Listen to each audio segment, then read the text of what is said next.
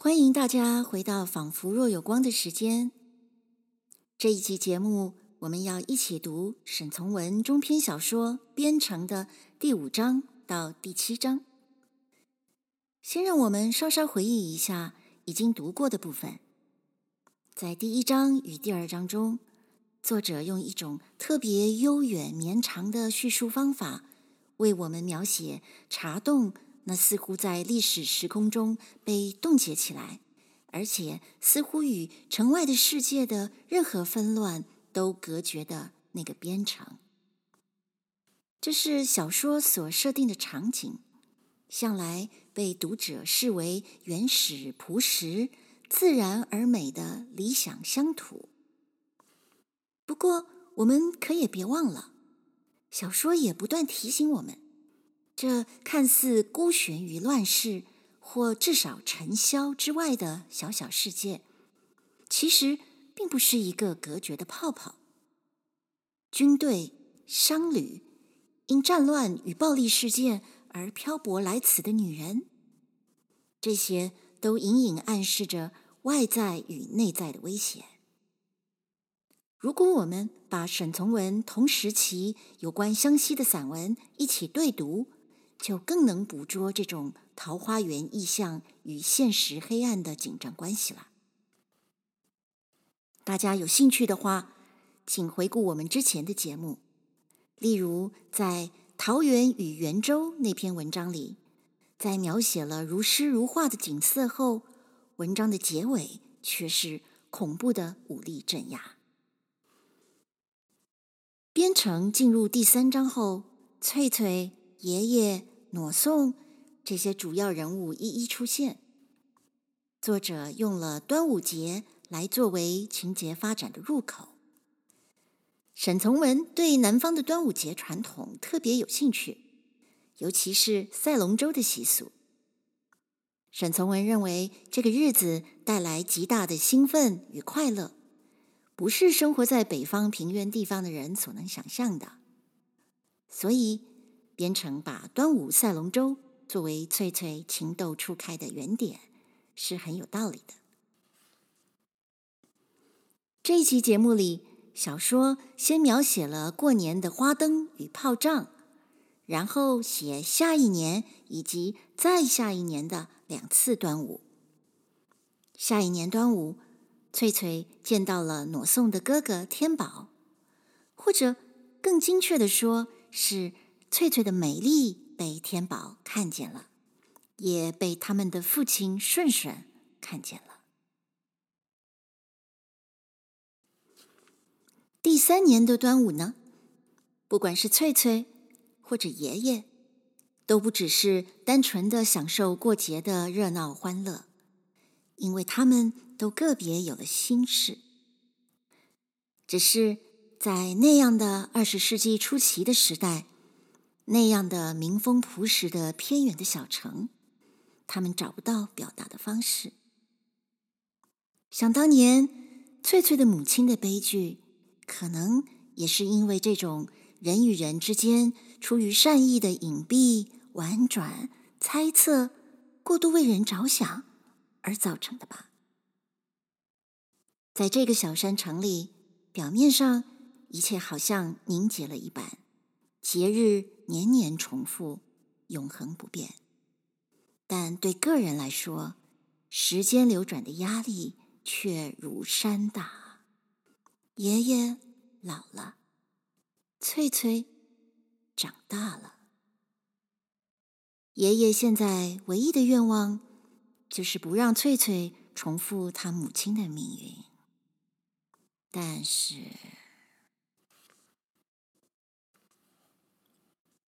沈从文边城第五章，两年日子过去了。这两年来，两个中秋节恰好都无月亮可看。凡在这边城地方，因看月而起整夜男女唱歌的故事，皆不能如期举行。故两个中秋留给翠翠的印象极其平淡无奇。两个新年却照例可以看到军营里与各乡来的狮子龙灯，在小教场迎春，锣鼓喧天，很热闹。到了十五夜晚，城中舞龙耍狮子的真干兵士，还各自赤裸着肩膊，往各处去欢迎炮仗烟火。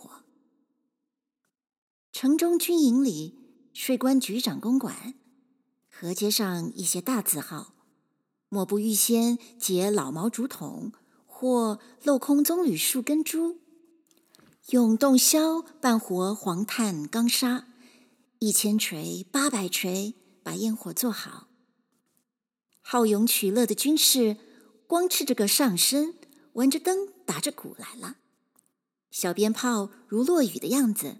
从悬到长杆尖端的空中落到玩灯的肩背上，锣鼓催动急促的拍子，大家皆为这事情十分兴奋。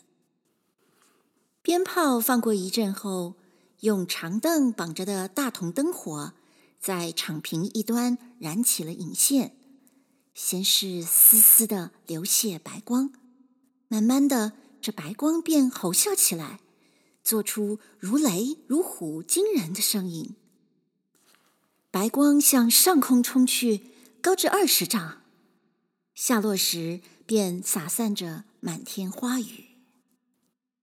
玩灯的兵士在火花中绕着圈子，俨然毫不在意的样子。翠翠同她的祖父也看过这样的热闹，留下一个热闹的印象。但这印象不知为什么原因，总不如那个端午所经过的事情甜而美。翠翠为了不能忘记那件事，上年一个端午，又同祖父到城边河街去看了半天船。一切玩得正好时，忽然落了行雨，无人衣衫不被雨湿透。为了避雨，祖孙二人同那只黄狗走到顺顺吊脚楼上去，挤在一个角鱼里。有人扛凳子从身边过去，翠翠认得那人是去年打了火把送她回家的人，就告给祖父：“爷爷，那个人去年送我回家，他拿了火把走路时真像个罗罗。”祖父。当时不作声，等到那人回头又走过面前时，就一把抓住那个人，笑嘻嘻说：“嗨嗨，你这个人，要你到我家喝一杯也不成，还怕酒里有毒，把你这个真命天子毒死。”那人一看是守渡船的，且看到了翠翠，就笑了。啊，翠翠，你大长了。二老说你在河边大鱼会吃你，我们这里河中的鱼现在可吞不了你喽。翠翠一句话不说，只是抿起嘴唇笑着。这一次虽在这罗罗常年口中听到个二老名字，却不曾见及这个人。从祖父与那常年谈话里，翠翠听明白了，二老是在下游六百里外青浪滩过端午的。但这次不见二老，却认识了大佬，且见着了那个一地出名的顺顺。大佬把河中的鸭子捉回家里后，因为守渡船的老家伙称赞了那只肥鸭两次。顺顺就要大佬把鸭子给翠翠，且知道祖孙二人所过的日子十分拮据，节日里自己不能包粽子，又送了许多煎饺粽子。那水上名人同祖父谈话时，翠翠虽装作眺望河中景致，耳朵却把每一句话听得清清楚楚。那人向祖父说：“翠翠长得很美。”问过翠翠年纪，又问有不有人家。祖父则很快乐地夸奖了翠翠不少，且似乎不许别人来关心翠翠的婚事，故一到这件事便闭口不谈。回家时，祖父抱了那只白鸭子，同别的东西，翠翠打火把引路。两人沿城墙走去，一面是城，一面是水。祖父说：“顺顺真是个好人，大方的很。大老也很好，这一家人都好。”翠翠说。一家人都好，你认识他们一家人吗？祖父不明白这句话的意思所在，因为今天太高兴一点，便笑着说：“翠翠，假若大佬要你做媳妇，请人来做媒，你答应不答应？”翠翠就说。爷爷，你疯了！再说我就生你的气。祖父话虽不说了，心中却显然的还转着这些可笑的、不好的念头。翠翠着了恼，把火炬向路两旁乱晃着，向前样样的走去了。翠翠，莫闹！我摔到河里去，鸭子会走脱的。谁也不稀罕那只鸭子。祖父明白翠翠为什么事不高兴，祖父便唱起摇橹人使船下滩时催橹的歌声。声音虽然哑沙沙的，字眼儿却稳稳当当，毫不含糊。翠翠一面听着，一面向前走去。忽然停住了，发问：“爷爷，你的船是不是正在下清浪滩呢？”祖父不说什么，还是唱着。两人接济着顺顺家二老的船，正在清浪滩过节，但。谁也不明白另外一个人的记忆所指处，祖孙二人便沉默的一直走还家中。到了渡口，那代理看船的正把船泊在岸边等候他们。几人渡过溪，到了家中，剥粽子吃。到后，那人要进城去。翠翠赶急为那人点上火把，让他有火把照路。人过了小溪，上小山时，翠翠同祖父在船上望着。翠翠说：“爷爷，看罗罗上山了。”祖父把手攀引着横缆，注目西面的薄雾，仿佛看到了什么东西。轻轻的嘘了一口气，祖父静静地拉船过对岸家边时，要翠翠先上岸去，自己却守在船边。因为过节，明白一定有乡下人上城里看龙船，还得趁黑赶回家去。第六章。白日里，老船夫正在渡船上同个卖皮纸的过渡人有所争执，一个不能接受所给的钱，一个却非把钱送给老人不可。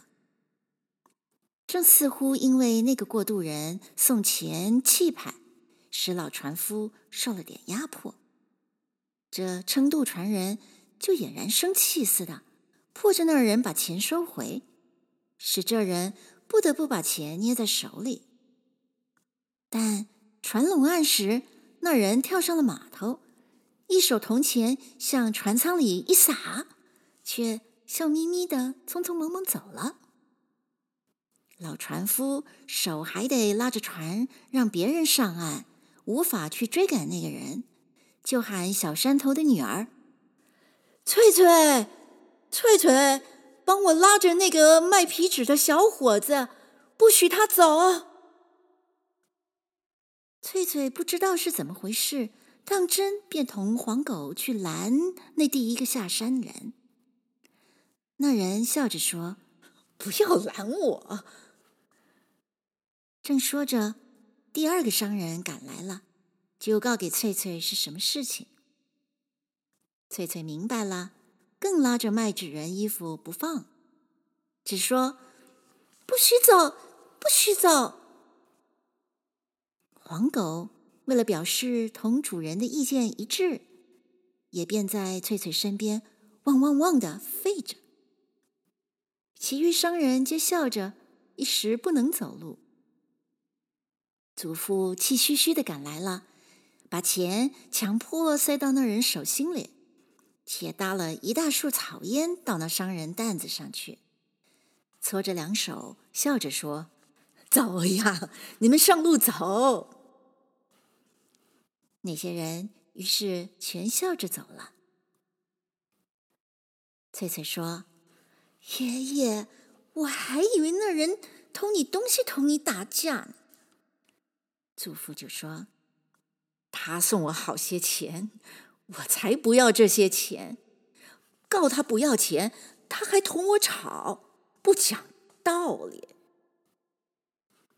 翠翠说：“全还给他了吗？”祖父抿着嘴，把头摇摇，装成狡猾得意神气，笑着，把扎在腰带上留下的那枚单筒子儿取出，送给翠翠，且说：“他得了我们那把烟叶，可以吃到镇干城。”远处鼓声又砰砰的响起来了，黄狗。张着两个耳朵听着，翠翠问祖父：“听不听到什么声音？”祖父一注意，知道是什么声音了，便说：“翠翠，端午又来了，你记不记得去年天宝大佬送你那只肥鸭子？早上大佬同一群人上川东去。”过渡时还问你啊，你一定忘记那次落的行雨啊？我们这次若去，又得打火把回家。哎，你记不记得我们两人用火把照路回家？翠翠还正想起两年前的端午一切事情呢，但祖父一问，翠翠却。微带点儿恼着的神气，把头摇摇，故意说：“我不记得，我记不得。”其实他那意思就是：“我怎么记不得？”祖父明白那话里意思，又说：“前年还更有趣，你一个人在河边等我，差点儿不知道回来。”我还以为大鱼会吃掉你。提起旧事，翠翠吃的笑了。爷爷，你还以为大鱼会吃掉我？是别人家说我，我告给你的。你那天只是恨不得让城中的那个爷爷把装酒的葫芦吃掉。你这种记性。我人老了，记性也坏透了。翠翠，现在你人长大了，一个人一定敢上城看船，不怕鱼吃掉你了。人大了，就应当守船了。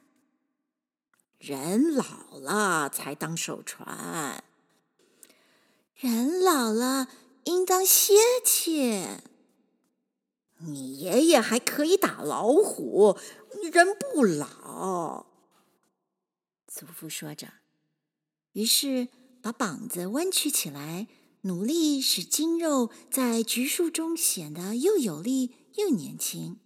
且说：“翠翠，你不信，你咬啊！”翠翠你这腰背微驼、白发满头的祖父，不说什么话。远处有吹唢呐的声音，他知道那是什么事情，且知道唢呐方向，要祖父同他下了船，把船拉过家中那边岸旁去。为了想早早的看到那迎婚送亲的喜轿，翠翠还爬到屋后塔下去眺望。过不久，那一伙人来了。两个吹唢呐的，四个强壮乡下汉子，一顶空花轿，一个穿新衣的团总儿子模样的青年，另外还有两只羊，一个牵羊的孩子，一坛酒，一盒糍粑，一个担礼物的人。一伙人上了渡船后，翠翠同祖父也上了渡船，祖父拉船。翠翠却傍花轿站定，去欣赏每一个人的脸色与花轿上的流苏。拢岸后，团总儿子模样的人从扣花抱肚里掏出了一个小红纸包封，递给老船夫。这是规矩，祖父再不能说不接收了。但得了钱，祖父却说话了。问那个人新娘是什么地方人？明白了，又问姓什么？明白了，又问多大年纪？一起皆弄明白了。吹唢呐的一上岸后，又把唢呐呜呜啦啦吹起来，一行人便翻山走了。祖父同翠翠留在船上。感情仿佛皆追着那唢呐声音走去，走了很远的路，方回到自己身边来。祖父掂着那红纸包封的分量说：“翠翠，宋家堡子里新嫁娘，只十五岁。”翠翠明白祖父这句话的意思所在。不做理会，静静的把船拉动起来。到了家边，翠翠跑回家去取小小竹子做的双管唢呐，请祖父坐在船头吹《娘送女》曲子给他听。他却同黄狗躺到门前大岩石上荫处，看天上的云。白日渐长，不知什么时节，祖父睡着了，翠翠同黄狗也睡着了。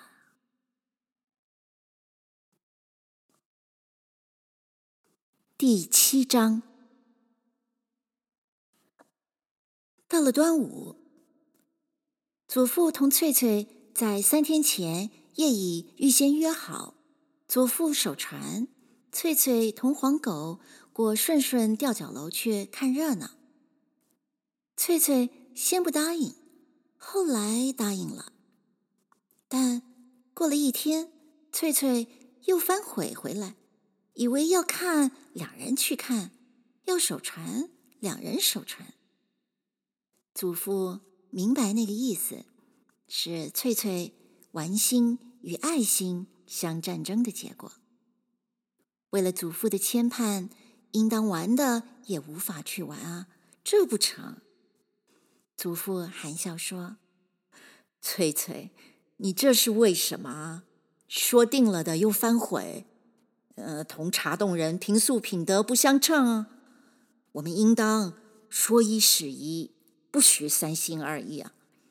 我记性并不坏到这样子啊。”把你答应了我的即刻忘掉。祖父虽那么说，很显然的是，祖父对于翠翠的打算是同意的，但人太乖了，祖父有点悄然不乐了。见祖父不再说话，翠翠就说：“我走了，谁陪你？”祖父说：“你走了，船陪我。”翠翠把眉毛皱拢去，苦笑着：“船陪你，哈哈，船陪你。”爷爷，你真是……祖父心想：你总有一天会要走的，但不敢提这件事。祖父一时无话可说，于是走过屋后塔下小圃里去看葱。翠翠跟过去。爷爷，我决定不去。要去，让船去，我替船陪你。好，翠翠，你不去，我去，我还得带一朵红花，装刘姥姥进城去见世面。两人都为这句话笑了许久。祖父李聪，翠翠却摘了一根大葱，呜呜吹着。有人在东岸喊过渡，翠翠不让祖父占先，便忙着跑下去，跳上了渡船，沿着横溪缆子拉船过溪去接人。一面拉船，一面喊祖父：“爷爷，你唱，你唱。”祖父不唱，却只站在高岩上望翠翠。把手摇着，一句话不说。祖父有点心事，心事重重的。翠翠长大了，翠翠一天比一天大了。无意中提到什么时，会红脸了。时间在成长她。似乎正催促他，使他在另外一件事情上负点责。他欢喜看扑粉满脸的新嫁娘，欢喜说到关于新嫁娘的故事，欢喜把野花带到头上去，还欢喜听人唱歌。茶洞人的歌声，缠绵处他已领略得出。他有时仿佛孤独了一点，爱坐在岩石上去，向天空一片云、一颗星凝眸。祖父若问：“翠翠，想什么？”他便带着点儿害羞情绪，轻轻的说：“在看水鸭子打架。”照当地习惯，意思就是翠翠不想什么，但在心里却同时又自问：翠翠，你真在想什么？同时自己也在心里答着：我想的很远很多，可是我不知想些什么。他的确在想，又的确连自己也不知在想些什么。这女孩子身体既发育得很完全，在本身上因年龄自然而来的一件奇事，到月就来，也使他多了些思索，多了些梦。祖父明白这类事情。对于一个女子的影响，祖父心情也变了些。祖父是一个在自然里活了七十年的人，但在人世上的自然现象，就有了些不能安排处。因为翠翠的长成，使祖父记起了些旧事，从掩埋在一大堆时间里的故事中，重新找回了些东西。翠翠的母亲某一时节原同翠翠一个样子，眉毛长，眼睛大，皮肤红红的，也乖得使人怜爱，也懂在一些小处起眼动眉毛，使家中长辈快乐，也仿佛永远不会同家中这一个分开。但一点不幸来了，他认识了那个兵，到末了，丢开老的和小的，却陪那个兵死了。这些事从老船夫说来，谁也无罪过，只因天去负责。翠翠的祖父口中不怨天。心却不能完全同意这种不幸的安排，摊派到本身的一份，说来实在不公平。说是放下了，也正是不能放下的，莫可奈何容忍到的一件事。那时还有个翠翠，如今。假若翠翠又同妈妈一样，老船夫的年龄还能把小厨儿再育下去吗？人愿意，神却不同意。人太老了，应当休息了。凡是一个良善的乡下人所应得到的劳苦与不幸，全得到了。假若另外高处有一个上帝，这上帝且有一双手支配一切。很明显的是，十分公道的办法是应把祖父先收回去，再来让那个年轻的在新的生活上得到应分，接受那幸或不幸，才合道理。可是。祖父并不那么想，他为翠翠担心。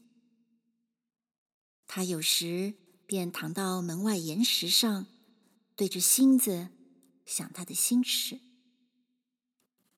他以为死是应当快到了的，正因为翠翠人已长大了，证明自己也真正老了。无论如何。得让翠翠有个着落。翠翠既是他那可怜母亲教把她的，翠翠大了，他也得把翠翠交给一个人，他的事才算完结。交给谁？必须什么样的人方不委屈他？前几天，顺顺家天宝大佬过膝时，同祖父谈话。这心直口快的青年人，第一句话就说：“老伯伯，你翠翠长得真标致，像个观音样子。再过两年，若我有闲空，能留在茶洞照料事情，不必上老鸭到处飞，我一定每夜到这溪边来为翠翠唱歌。”祖父用微笑奖励这种自白，一面把船拉动，一面把那双小眼睛瞅着大老。于是大老又说：“翠翠太娇了，我担心她只宜于听点茶洞人的歌声，不能做茶洞女子做媳妇的一切正经事。”我要个能听我唱歌的情人，却更不能缺少个照料家务的媳妇儿。又要马儿不吃草，又要马儿走得好，这两句话恰是古人为我说的。祖父慢条斯理把船掉了头，让船尾傍岸，就说：“大佬也有这种事儿。”你瞧着吧。究竟是什么事？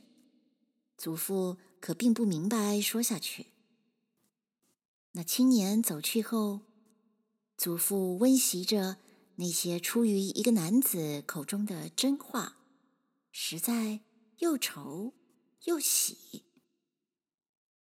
翠翠若应当交把一个人，这个人是不是适宜于照料翠翠？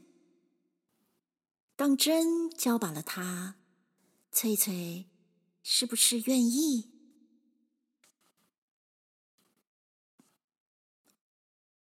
谢谢您收听《仿佛若有光》，我们下期节目再继续说编程的故事喽。